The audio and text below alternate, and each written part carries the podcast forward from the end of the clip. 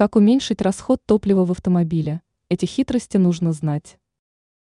Топливо продолжает дорожать, и водители склонны учитывать расход бензина или дизеля для своего автомобиля.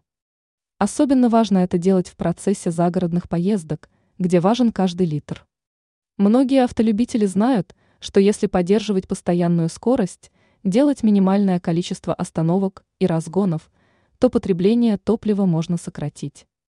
Давайте посмотрим на другие рекомендации опытных автолюбителей. Как снизить расход топлива?